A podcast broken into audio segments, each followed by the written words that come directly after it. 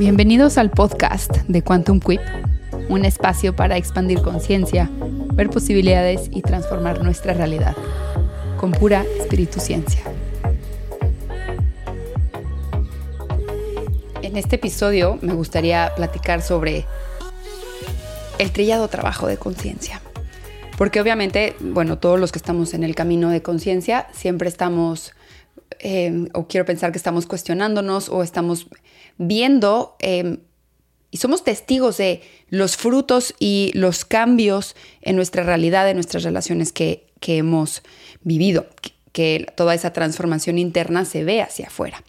Pero escucho mucho este tipo de situación. Si yo ya trabajé cierta herida, si yo ya la sané, entonces ya no tendría por qué repetirse esa historia. Y cuando se repite la historia, la actitud es como de, pero ¿cómo puede ser esto otra vez? No, yo no puedo estar mal. ¿Cuántas veces yo tengo que trabajar esto? Uno cree que si ya lo trabajó, esa herida o esa percepción o esa realidad ya no puede repetirse. Pero entonces el pensamiento es, si yo ya trabajé esto, si yo ya soy consciente de esto, ¿por qué uno sigue cayendo en la misma realidad? ¿Por qué uno sigue manifestando más de lo mismo? También me, me, han preguntado mucho, bueno, pero a ver, ¿cuántas hipnosis tengo que hacer para ya sanar algo definitivamente de por vida? O uno cree que como ya tuvo ese despertar, ya está consciente y entonces ya es del bando de los buenos, ya es del bando de los de la luz y como ya está despierto es algún tipo de persona especial. Y cuando uno cree que es algo especial, viene con este tipo de superioridad, ¿no? Los que están dormidos no saben nada de la vida y si te fijas viene mucho juicio, juicio hacia uno, yo ya estoy despierto, yo soy especial, los otros están dormidos. Hay muchísimas expectativas a todo este trabajo de conciencia, a que todo el trabajo interno tiene que dar ciertos frutos en cierto tiempo y de cierto modo o de cierta manera. Todo eso son expectativas. Y en definitiva, hacer el trabajo interno cambia realidades. ¿Por qué? Porque la mente deja de proyectar la misma información y cuando proyecta otra cosa, se percibe otra cosa, tienes otro tipo de conducta, tienes otro tipo de, de emoción y puedes entonces elegir algo más elevado, más cercano al amor. Cuando se limpia la mirada a través del trabajo interno, lo que miras, lo que se ve, se ve limpio. Y entonces es que tenemos otro tipo de conducta y entonces es que empezamos a manifestar otro tipo de realidad. Pero lo que no es real, lo que esto es, lo que es otro tipo de control escurridizo, también del ego, solo que ahora disfrazado de espiritualidad, es que porque ya hiciste cierto trabajo de conciencia, el trabajo está terminado.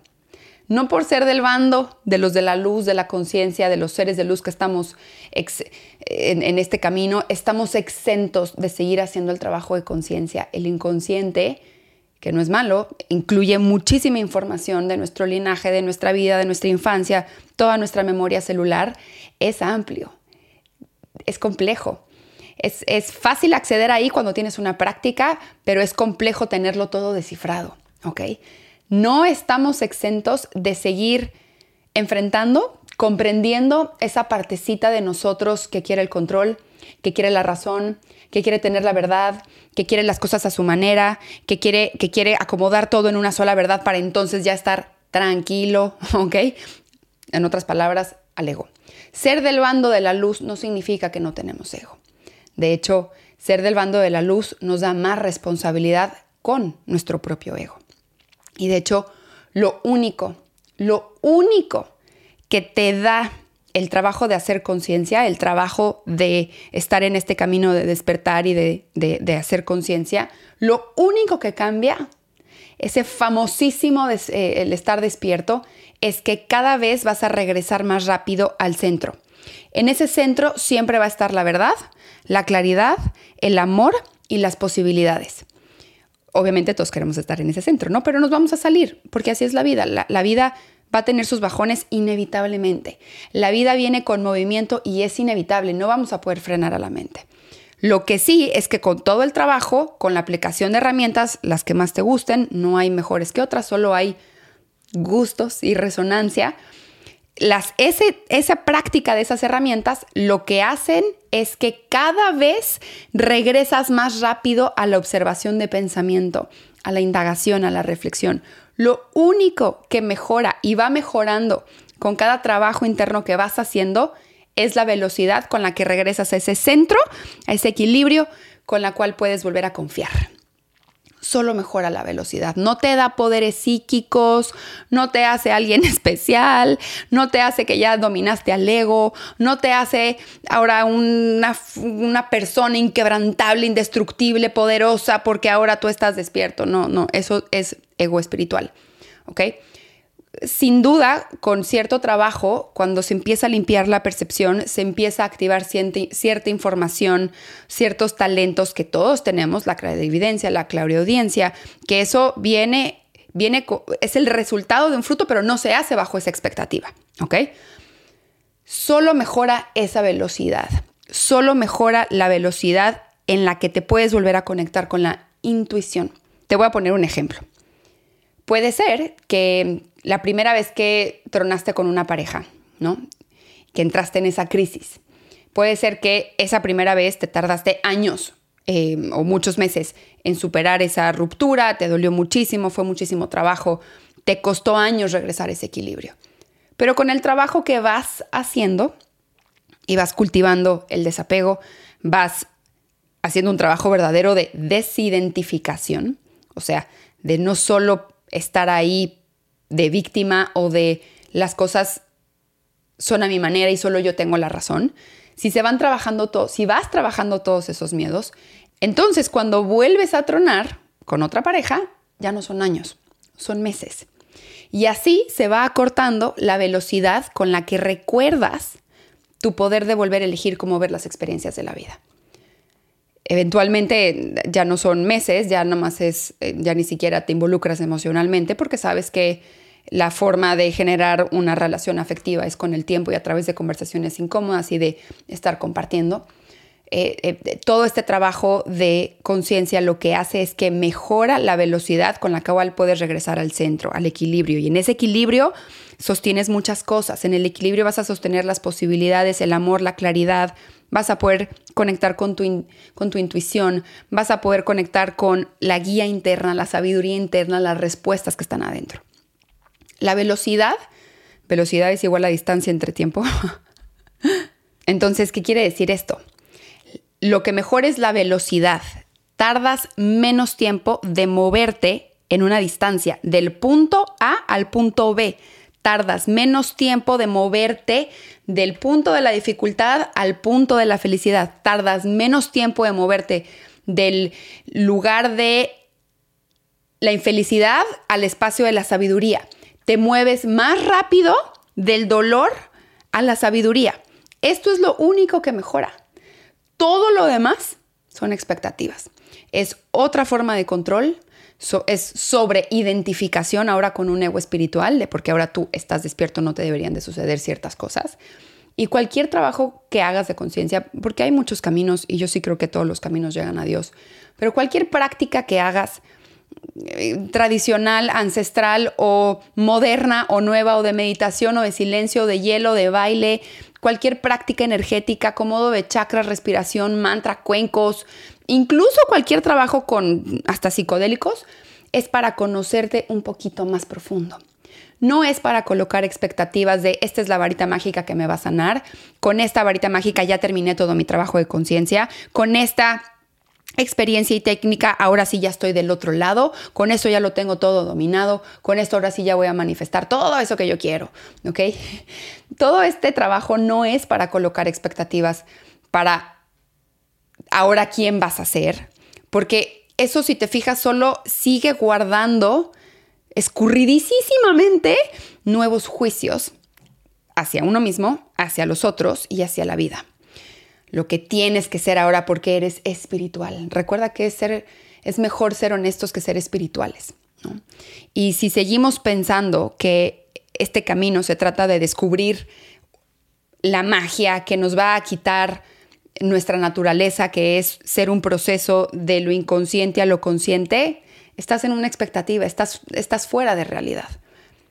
Y buscamos mucho afuera, y está bien, porque, porque nadie nos explicó el problema de, y tampoco nadie nos enseña el camino de regreso a la solución, que siempre es adentro. Y el problema, creo yo, es que no sabemos ser espirituales. La, espiritualidad está tan sacrificada, desvalorizada, castigada, está tan afuera de nuestra vida, de nuestro lenguaje, de, nuestra, de nuestro día a día, de lo que vamos haciendo cada día, que, que, nuestra alma está sedienta, que, que nuestra alma tiene hambre de Dios, tiene ansia por volverse a conectar con eso que lo hace sentir completo. Y creemos que ser espirituales es una especie de persona en calma que no tiene emociones, que no juzga, que está todo elevado todo el tiempo. Pero ese pensamiento, observe ese pensamiento. Una persona espiritual es este tipo de persona. Eso sigue siendo un juicio. Seguimos buscando afuera y está bien. está bien buscar afuera porque no sabemos ir adentro, porque no sabemos ir hacia adentro. ¿Por qué no sabemos esto? Bueno, uno porque nadie nos enseña y como nadie nos enseña, no tenemos cultivado una práctica de introspección, de indagación, de reflexión, de, no tenemos cultivada una actitud de cómo yo estoy co-creando esta realidad. No sabemos observar nuestro propio pensamiento. Sí es una realidad que todas las respuestas están adentro, pero nadie nos dice cómo ver adentro, nadie nos dice cómo voltear los ojos, nadie nos dice cómo despertar al observador consciente y cómo voltear ese observador que dice, ¿qué tipo de programa está aquí direccionando qué conducta, manifestando qué realidad? Todos los espacios de reflexión o de indagación nos enseñan a ponerle palabras a nuestros deseos, a nuestros problemas o incluso a ver las ilusiones de la mente, a identificar y a gestionar nuestras emociones. Todo con el objetivo de llegar a conectar con ese amor universal. Pero yo sí creo que llega un día en que el equilibrio lo vas a encontrar, en darnos cuenta que nuestros pensamientos no nos pertenecen, nuestros pensamientos no somos nosotros, nuestras historias no nos pertenecen, las personas no nos pertenecen, papá y mamá no nos pertenecen, papá y mamá no nacieron para nada más que para ellos vivir su propio proceso, no nos deben nada. Uno, ese equilibrio también te das cuenta en que nuestras emociones no nos pertenecen, que la vida tampoco nos pertenece, nosotros somos de la vida, nosotros le pertenecemos a la vida. Y más bien lo único que sí es nuestro, lo único que sí nos pertenece es la respiración. Y solo podemos controlar la respiración cuando estamos presentes, no cuando estamos activados, que no tiene nada de malo, cuando no, no cuando estamos en supervivencia, que no tiene nada de malo. Ahora, si quieres aprender a regresar a tu equilibrio, si quieres aprender a ir hacia adentro, a cómo ir hacia adentro con todo esto que te acabo de decir. Si quieres regresar a ese equilibrio, si quieres aprender a regresar a ese equilibrio en el que siempre está disponible todo esto, posibilidades, amor, claridad, intuición, conexión, necesitas herramientas. ¿okay? Todos necesitamos herramientas que nos ayuden a conectarnos con nosotros mismos para construir un caminito de regreso al centro. No solamente las herramientas, sino practicarlas. Esto no es hacerlo de una vez y ya, ¿ok? Creer que lo tienes que hacer una vez y ya es un pensamiento mágico de que hay una varita mágica, de que hay una solución a un problema que tengo que arreglar. No hay nada que arreglar, solo hay que vivir un proceso de regreso a nuestro equilibrio. Cuantas veces nos caigamos de ese equilibrio, entendiendo que lo que va mejorando es la velocidad con la que me regreso. Me caigo, pero me regreso. Me caigo, pero me regreso y cada vez es más rápido. Y esta es una práctica continua, no va a parar. Piénsalo así, es como si estuvieses en un bosque, vas caminando y de repente te pierdes y necesitas las herramientas, necesitas el mapa, el GPS, la lupa, la linterna, la comida, el agua para poder regresar a casa, al centro, a la naturaleza. ¿Ok? Esas herramientas hay un montón honestamente yo sí creo que hay ilimitadas, cada vez se van a ir generando más herramientas, hay gustos, el, punto es que pruebes, ¿no? El punto es que tú veas qué tipo de herramienta te regresa ese equilibrio. Porque una vez que tocas ese equilibrio dices, hay otra forma de vivir, hay siempre posibilidades. Y si uno cultiva ese equilibrio, cada vez que sale de equilibrio, sabe que aquí adentro hay un poder de elección que está olvidado, que no está siendo recordado en ese momento y es un tema de querer a través de las herramientas de reflexión, de, practicar en establecer o despertar ese observador consciente que puede mirar la realidad creada y el sufrimiento creado y todas esas ilusiones. En el reto de equilibrio y conexión que tenemos en Quantum, vamos a ver varias prácticas, varias herramientas de, de cómo regresar al equilibrio, como la respiración, por qué la respiración es importante. Si no sabemos respirar, no podemos frenar a la mente. La mente, el freno de la mente, acuérdense que la mente es continua, es un, es un proceso continuo, no lo vamos a frenar. Y todo el pensamiento, que en su mayoría es inconsciente, imprime la realidad. Entonces, una, un freno de mano para la mente es la respiración. Okay, es importantísimo respirar. Si no quieres que tu mente elija tus pensamientos, respira. Pausa. Exhala, conéctate con ese momento presente a través de la respiración. Esa es una súper práctica. La meditación, la hipnosis, herramientas de aplicación mental. ¿Qué es una herramienta de aplicación mental? Saber qué hacer con los pensamientos. Ya me llegó un pensamiento de futuro apocalíptico, ¿qué hago? Ya me llegó un pensamiento de no suficiencia, ¿qué hago? Ya me llegaron los juicios, ¿qué hago? Ya me estoy quejando, ¿qué hago? Esas son las herramientas de aplicación mental.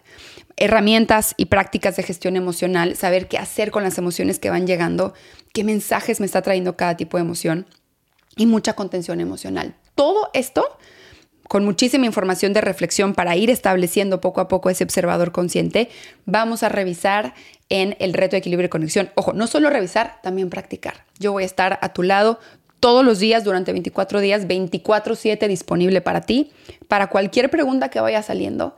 Y también vamos a ir viendo cómo se van formando los hábitos, meto mucho neurociencia, por supuesto, y un montón de herramientas que van a estar disponibles para ti.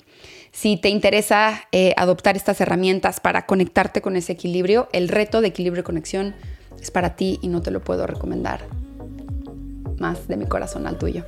Y te mando un abrazo muy grande.